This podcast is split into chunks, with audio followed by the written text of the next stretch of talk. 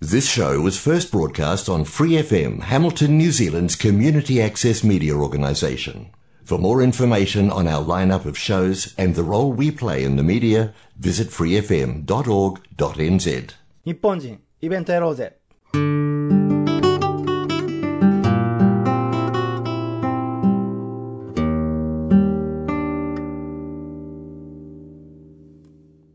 はい、皆さん、こんにちは。えー、ノムです。 今日はですね、あの、ポルトガルのアレンテージョ地方、オデミラに在住の田中正隆さんをゲストにお迎えして、日本人イベントやろうぜ、やっていこうと思います。田中正隆さんは、えー、始圧生態、味噌、醤油、発酵食品ですね。はいあと、梅干しなどを生産されて生計を立てていらっしゃいます。そうです。こんにちは。よろしくお願いします。こんにちは。はい。よろしくお願いします。あのーえ確か、僕たちは20年ぐらい前にスペインで会ったんですよね。そうですね。うんもう20年になりますね。うん ノムさんと会ったのは、あの、セビージャ、セビージャですよね。そうですよセね。ビージャで。ノムさんはギターの練習してて、はい。あのー学生、学生だったよね。そうですね。実は、ほんと、つい最近まで学生だったんですけれども、ね、また、こっちで大学行ってたんですよ。音音楽大学行ってっていう。はいはい、見ました、見ました。はい。まあ、そんなんで、日本を、あれは、20年前に僕たちが会った時は、もう日本出てすぐぐらいの時だったんですか？それとも、もう出てしばらく。僕は、そうですね、僕は最初、まあ、あれよりちょっと前にアメリカに1年住んでて、で、日本に帰って何年か働いて、東南アジアに出て、で、それからヨーロッパに行って、何年目だったかな ?2、3年目だったと思います。もう日本から出て。こう、いろいろこう、どこで生きていこうかなって探してた時で、で、あの、スペインのアンダルシティア地方のグラナーダについて、あここに住もうって決めて、こう、住み始めたうん。時だったと思うんですけど、で、その時に日本人関係の友達に連れられてとか、会いに行って、セビージャで会ったんだよね。そうそうそう。そう。セビージャで会いました、ね。確か僕、マサとあと、大晦日だったような気がするんですよね。大晦日の、はい。あの、プラサノエヴァ、セビジャのプラサノエヴァの、で、お、人だ、人がたくさん集まって、日本人いっぱいいてね。そうそああ、そうそう。で、で、あ、あ面白い大阪弁の、あの、子がいるな、うん言って、あいろいろ話してね、うん二、人でね。う。あの時確か、僕があの、フラット、3部屋のフラット借り取ったんで、大晦日なんか、なんだか人が集まって、日本食を作って、それで街に出て行こうかって言った時にあったんじゃないかなと思うんですけど、あんまり、あまりにも前すぎて詳しいことは。そうだよね。僕ね、う誰か日本人と会って、僕の記憶では日本人の男の子に、うんのとこに、えーちょっとあの、お邪魔したというか、うん会いに行ったのを覚えてますね。けどもう名前も何にも覚えてないけど、ノムさんは覚えてるね。ね、なんだかんだいろいろ、スペインであれから、ね、スペインあれから確か、ねあの、ベネフィシオっていうちょっと変わったところに住んでましたよね。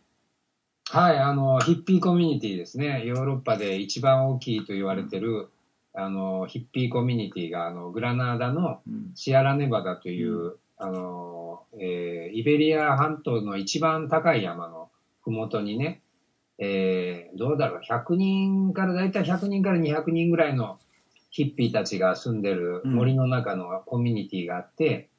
そこにどうだろう、足掛け何年もいたんですけど、うんえーそこにいた時に遊びに来てたよね。い一回僕行きましたね。うん、あのお覚えてる覚えてる。森の中に見事な家を作ってましたね。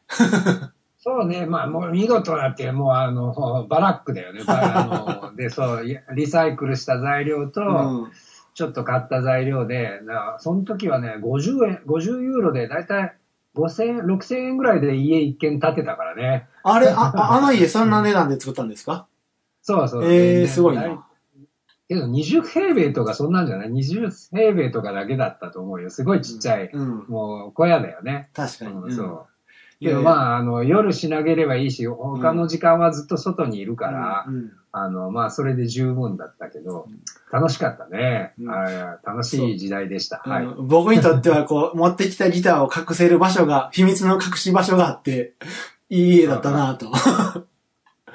こうなんかこう、絵があって、その裏にピッと秘密の空間があって、隠せるとこがあったんですよね。ああ、はいはいはい、覚えてます。あのね、ちょっとさ、あの、はいはい、あの、いろいろね、やっぱあの、そういう、結構ヒッピーって言っても、あの、ジプシー系の人たちもいて、山賊みたいな人たちもいるんで、うん。あの、で、鍵はかけれないような家だったんで、あの、そう、隠し場所っていうのは必ずいりましたね。は いそれからあれ、あれ、何？しばらく、あそこのベネフィシオ、オルヒ、え、オルヒ、オルヒバでしたっけ？はい、もうあそこにいて、で、あとカナリア諸島にもああ、そう冬は行ってっていうのを、その、渡り鳥みたいな生活を続けてましたね。カナリア諸島で冬を過ごして、夏は、あの、あのグラナーダのベネフィシオにいてっていうのを何年かしてて、まあ、あれですわ。あの後、うちの今のスペイン人の嫁さんと会って、で、もう子供もできてってなって、ベネフィシオはもう離れてね。うんで、3年前に、えーポルトガルに移住しました。家族みんなで。はい。ポルトガルの、なんていうんですか、まあ、いろいろ、飛びな、渡り鳥のに行きながら、そういう場所を探したと思うんですけれども、今の場所にこうはい決めた理由というか、なんか魅力的なこととかあって？ああ、そうですね。あまあ、行ったばっかりの時は、その、もうちょっと南の方の、えーアルガルベ地方で、その、偶然ね、その、えー友達を見つけたんですよ。あの、まあ、まあ、ポルトガルは最初から話すと、あの、すごいいっぱいフェスティバルがあって、うんえー毎年夏にポルトガルに仕事に行くようになってたんだよね。あの、大きな有名なブーンフェスティバルっていうトランスフェスティバルがあってね、野外フェスティバルの世界でも最大級の4万人とか5万人集まる大きなフェスティバルがあって、そこで指圧生態でマッサージ師で働き始めたのが、うん。ポルトガルに行き始めたきっかけになって、うん。で、その、そこのつながりからいろんな小さなフェスティバルの人から呼んでもらってね、うん。で、毎年夏はいろんなフェスティバルで指圧生態のマッサージ師を、こう、あの、布団とね、テントと全部持ってって、で、あの、マッサージ師をして、その後マッサージ師ので知り合ったお客さんとか、その一緒に仕事した連中から呼ばれてまたリスボンの、首都のリスボンの、その、なんていうのかな、あの、えー理学療法士の人とか、カイロプラティシャンが働いてるね、あと、ピラティスとか、ジェロトニックとか、そういうあの、あの、健康法の体操の、をやってるスタジオがあって、そこで働いたりね、しながら、どんどんこうし、知り合いが増えてって、いろんなところを、あの、にお邪魔したりして、どんどんポルトガルが好きになってってね、うん。で、まあ、スペインはもう15年ぐらい住んでたんで、で、あの、ちょっとこう、ね、あの、違うところに行きたいな、みたいなのもありまして、で、3年前に嫁さんと、あまあ、5年ぐらい前に嫁さんと一緒に見に行ってね、うん。で、あやっぱこれいいところだからっていうのが理由で住みに来ましたね。うん。はい。で、あの、まあ、住みに来た一番の理由は、なんか、あの、子供の教育もありまして、うんでスペインは結構、まあ、あの、まあ、日本よりは、あの、すごくまだ緩いんだけど、それでも、それでも、あの、子供は学校には行かなきゃいけないし、えーすごいテストがいっぱいあるしね。で、まあ、あの、カトリックをベースにしたものすごい、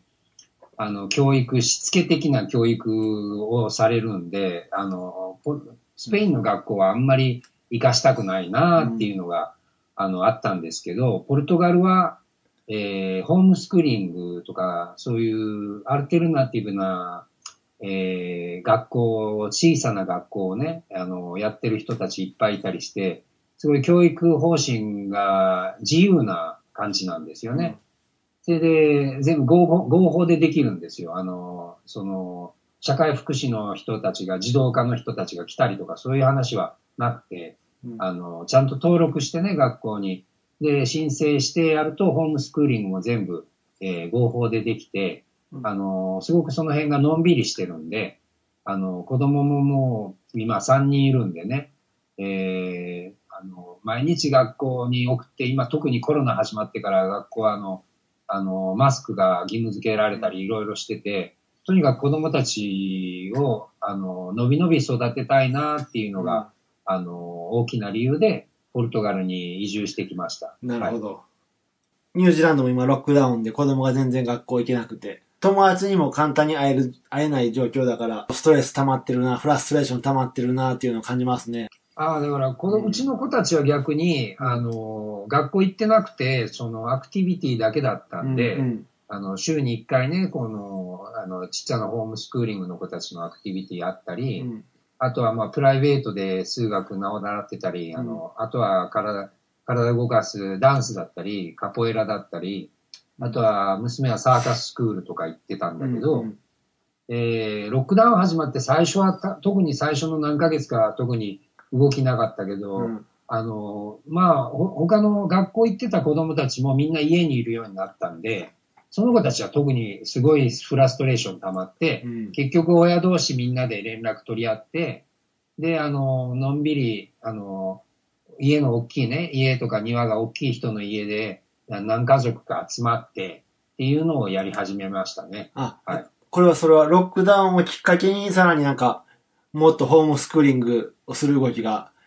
高まってきたってこそとでか？うですすね。うんはい。だから学校はまあ相手ももうすごい、あの、いろんな義務付けがすごい増えたんでね、うんあの、一緒に遊べないだとか、うんあの、マスクをずっとしてなきゃいけないとか、いろいろ増えたんで、うんあの、ホームスクーリングをし始めた親たちがすごい増えたんですよ。なるほど。で、その、それで、結局今、ちっちゃな学校を始めようっていう、うちの近所でね、あの、親たちが集まって、みんなで古い学校、えーをみんなでレストアしてね、あの、で、学校、ちっちゃな学校として始めようって週3日ぐらいで、あの、始める動きがあったりして、もうすでにそういうのが始まってるところもあって、うちの子たちはそこに週1で1箇所行ってて、もう1箇所に、あの、週1で、週に2日、子供たちはその、みんなで集まれるちっちゃな学校ね、それ自由な学校で遊んだり、あの、外でのいろんな、言うたらサイエンスとか科学のことだとか、生物学の方の話だとか、うんあとは農業とか、あの、えー養蜂だよね。あの、蜂を飼ってる人の農家の人とかに、ね、みんなで行って話を聞きに行って、勉強して、みたいな、そういうアクティビティをやってくれる学校があって、で、もう一個は、あの、アートだね。あの、絵を描いたり、いろんな泥でなんか作ったり、うんそういうアートをいっぱいやってくれるところがあって、そこに行ってますね。うちの子たちは。はい。学校をみんなで作れるっていうのなんか、聞いてるだけでワクワクしますね。そうですね。だからうんこれがスペインとか日本だと難しかったんでね。うんあの、スペインももうかなり政府が圧力をかけて、そういう学校はいろいろ始まってたんだけど、えー、コロナが始まって潰されましたね。へえ。でもうはいはい。で、もう本当にあの、大手のワードルフとかシュタイナーとかは、その、あの、合法化してるけど、うんうん他のところはもうちっちゃなところは全部違法で潰されて、あの、他の教育機関の人が、あの、リークしたり、一刻したりしてね、うんちっちゃなアクティビティが、あの、そのベネフィッションのある村ではあったんだけど、全部潰されました。へえで子。供、子供はか絶対に学校に行かなきゃいけないっていう、おあの、パブリックの、あの、うんうんうん政府の学校に行かなきゃいけないっていうので、うんで今政府の学校で、その学校によっては、ちょっとリベラルな方に行ってる学校もあるしっていう、うんうんそのスペインは自治体によって結構自由に、あの、いろんな方針が決めれるんでね。うんうんうんうんで、そういう学校を選んでみんな連れてってるような状況かな。なるほど。結構遠いところに行ってる子たちもいっぱいいますね。はい。日本でもなんかそういう学校ちょっとずつできてるみたいで。まあけど日本は特にその辺はもう最初から厳しくしてあるからね。あの、かなりの申請だとかいろんな許可がいって、やっと始まるんだろうけど、んん特にまあ、あの、教育に、あの、情熱燃やしてる人たちが、まあ、頑張ってやってるよね、その法の、うんまあ、法の目をくぐってて別に違法なことじゃないんだけど、禁止されてるからね。だからそれをちゃんと申請して、許可取って、やってる人はいるよね。なんか最近、徳、えー徳島だったかな？方でちょっと興味、面白そうな学校見つけて、トエ、トエックっていう学校だったかな？もうひたすら子供を、なんちゅう、褒めない、叱らない、ただ認めてあげるっていう感じで、と極力手をかけずに遊び放題好きにさせるっていう学校があって、あ、ああ、で、あれかな、モンテソーリとかかな。な、ではなくて、トエックっていう。あ、違うの。うん。モンテソーリもよく似てるよう。んあの、その方針はうん。あの、子供の好きなことをやらせるっていう。なんかはいもう、畑の真ん中に住んでは、ね、学校ポツンってあって。あ、本当？うん、こ。これ、ええ学校やなと思って。うんう。うんん。そう、畑仕事とかがね、うん。あの、森の、そういうみんなで植えたりとか、そういうアクティビティもあって、そういうのが、本当一番大事だなって思うんで、子供たちにとって、あの、下手に、いろんな他のいらないことをね、頭に詰め込むようり、んうん。そういう本当、ものを植えてとか、動物の世話してとかさ、あと、蜂から蜂蜜取ってとかね、うんそういうことを体験できることの方がずっと大事だっていうのは、僕、僕は個人的に思うんでね。うん。あの、そういうのがみんな、あの、今から活発になってほしいよね。いろんなところでね、なんかこの、ね、コロナで息苦しくなったとはいえ、それ、それに対する反作用でそういう動きは、なんか出てるんじゃない、世界的にちょっとずつ出てるんちゃうかなと思うんですけどね。そうですね。うんで、あの、まあ、その教育の話だけじゃなくて、あの、僕が、あの、仕事今、あの、日本の発酵食品を作ってるんですけど、そこの、あの、ローカルコープで、その、みんなで、えー地元の人たちで立ち上げてる盛況みたいなのも増えてきてますね。うん。あの、ポルトガルではいろいろ始まってます。スペインでも、えー話は聞いてて、あの、ヨヨーロッパ各地、僕は思うけど、あの、そういう地元の人との生産者が集まって助け合ってっていうのが増えてきてると思いますね。に、はいに日本でもね、実は、まだ100%決まってないんですけど、僕、にニュージーランドから日本に帰りたいなっていう気持ちがあって、結構ね、民家、民家バンクとか見てるんですよ。空き家バンクか。ほんで、ああ良さそうな土地ないかなと思って見てると、田舎の方結構ね、自然、自然農園っていう感じで、こう、自然農法でやってる農家さんがちょこちょこちょこちょこ増えてきてるみたいで、うん。うん。もう、あの、インターネットに出してない人とかからしたらすごい数だと思うよ。うんうんあのそういうのをやろうって、パーマカルチャーでね、うん自然農でやろうっていう人たちは、もう、ポルトガル、スペインはね、パーマカルチャーのその、一週間ぐらいの、あの、パーマカルチャーワークショップはいはい。とかがものすごい盛んですね。うーん。あの、春と秋は、春と秋のその作付けとか収穫の時期は、ものすごいやってます。あの、いろんなところでやってますね。やっぱりそのパーマカ、ルチャー。はい。なパーマカルチャーしたらこう、パーマネント、持続可能なこう、何？の農法みたいな感じをイメージしてんですけどね。そそれはや。うん。それは、あの、やっぱり、その、マサさんがやってる発酵食品？だから、菌の発酵ですよね。菌の発酵を利用してる農法ですか？スペイン、ポあ、ルトガルで。それはそうですね。あの、うん EM、EM 菌だとか、うんうんあの、いろんなぼかしの作り方とか、そういうと、そういうところは、要するに、まあ、パーマカルチャーやる人、自然のやる人は、その、土の中の、うん。土壌の中の、その、えー細菌の、えー活動状況を見ないといけないんでね。その土の中にその有機物があたくさんあって、発酵がどんどん進んでるっていうう、んうん。その、そういうのから、あの、視点を変えていかなきゃいけないんでね。うんうん。その、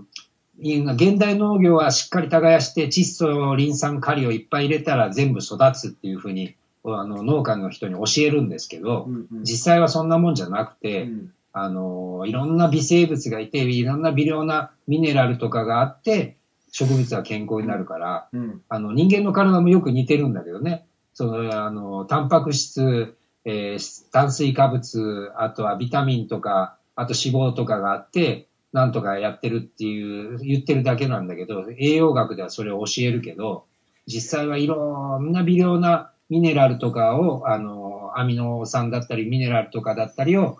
腸内菌がね、あの、しっかり発酵して作ってくれて、僕たちはそれを吸収して健康に入れるわけで、うん。その、その土を育てるっていうのと腸内菌を育てるっていうのはすごく似てるんですよね。で、どっちもその植物の健康のためと、あと人間の健康のためなんだけど、その細菌の活動がないと、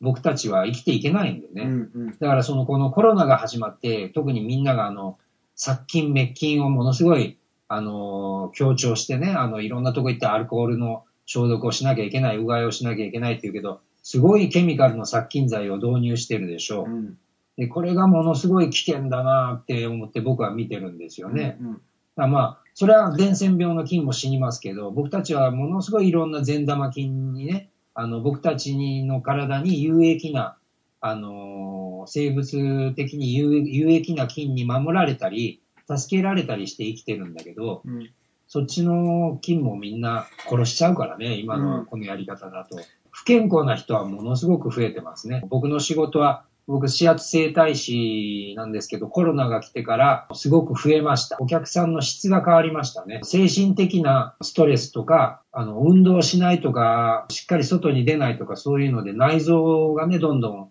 悪くなって、で、内臓とその、精神の状態っていうのは、あの、心の状態とかもすごくリンクして繋がってるんで、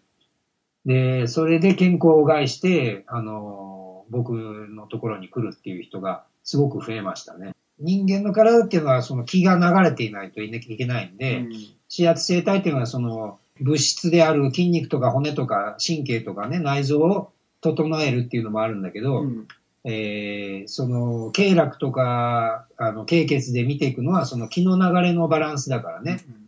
その気の流れが滞っちゃうわけよね。人間、外に出れない。うん。あの、人と喋るっていうのでも気の流れはものすごい、あの、起こるから、人と一緒にね、楽しむって、一緒にいて料理して食べるとか、一緒に音楽をするとかさ、一緒にダンスを踊るとか、あの、本当喋ってるだけでも、気っていうのはお互いに影響を与えるからね。それをシャットダウンされちゃったから、みんなその気の流れが滞っちゃって、で、それがその精神的なとか感情的な方とか、あとは内臓の状態がね、どんどん悪くなって、体調を崩して、で、いろんなところに痛みが出たり、痺れが出たりして、うん。僕のところに来るんだけどね。うん。だからその原因は、これはもうロックダウンのせいでこうなってるよっていう人がいっぱいいるわけ。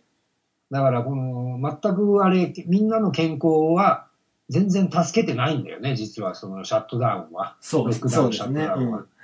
あとじゃあ、でそそそういう健康のことを考えて、味噌、醤油を作って、みんなに提供してるって感じなんですかね。はい、そうですね。うんあの、そこが、まあメインです。あの、その、ずっと前からやりたかった仕事なんだけど、ロックダウンがね、2020年にの春に始まった時に、あの、決心して、あの、いっぱい作り始めました。うんあの、もう、だから、あの、始圧の仕事はゼロになったんで、いきなり。ああ、そうですね。誰もうん誰も、あの、ダイレクトなコンタクトな、あの、直接のね、コンタクトだから、うんみんな怖がって誰も来れなくなったから、うんで、実際始まった時は僕も怖かったし、あの、それで、あの、決心して、いろんなものを揃えて、あの、味噌を作り始めて、うんで味噌はもう何年も、あの、自家製の味噌を作ってたんでね、あの、それで、まあ、いろいろ、いっぱい量を増やして始めて、あと醤油も始めましたね。で、梅干しも始めて、あとは豆腐もやってますね。うんうんはい。で、これがみんな、あの、健康を助けてるために、えー、始めました。まあ、マッサージってね、あの、マッサージとか、あの、指圧のセッションっていうのは、一人、えー一日あたり5人とか6人とか、まあ、多くても7、8人とかしか助けれないわけですよ。うんけど、まあ、味噌をね、10キロ、20キロ作れば、あのーいろんな人がね、あのー100人とか1000人の人が、その、味噌汁飲んで、えー腸内の状況を良くしてね、健康になれるっていうので、それで始めましたね。まあ、はい。こう、いろんなことを体験されて、いろんな職業を体験されて、今このね、味噌、醤油をメインでやられているということなんですけれども、何か僕、その味噌とかを始める前からそういう風な方向性に行くんじゃないのかなっていうのは感じてたところがあったんですよ。マサさんの言動とか行動を見ててね。そういうことをしていく中で、マサさんのこの人生の中で目指すものとか、していきたいものっていうのは何なんでしょうね。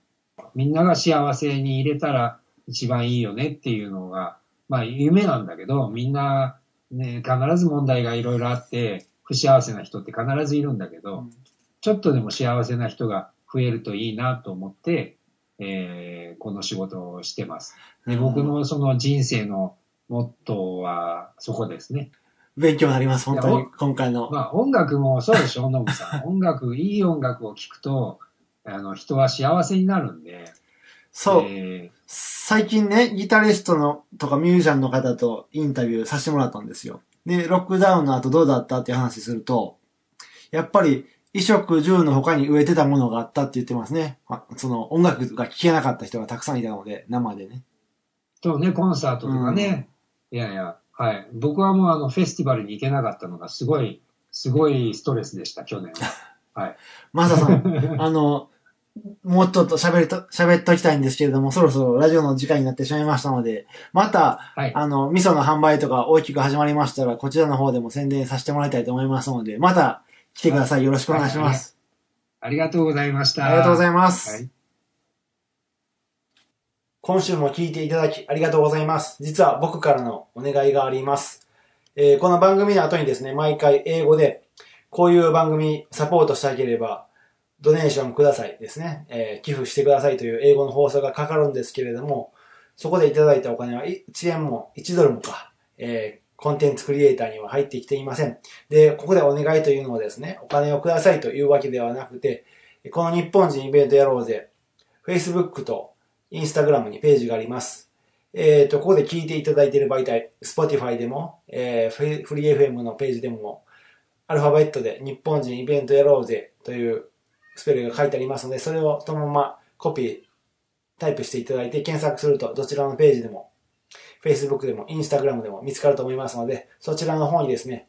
えー意見や感想、もしくはこういったことを発表したいです、などコメントしていただけたらですね、とてもめっちゃやる気につながりますのでよろしくお願いします。ありがとうございます。Thanks for listening to this Free FM podcast. If you want to hear more content like this, you can support Free FM via Patreon. Head to patreon.com slash freefm89 to find out more.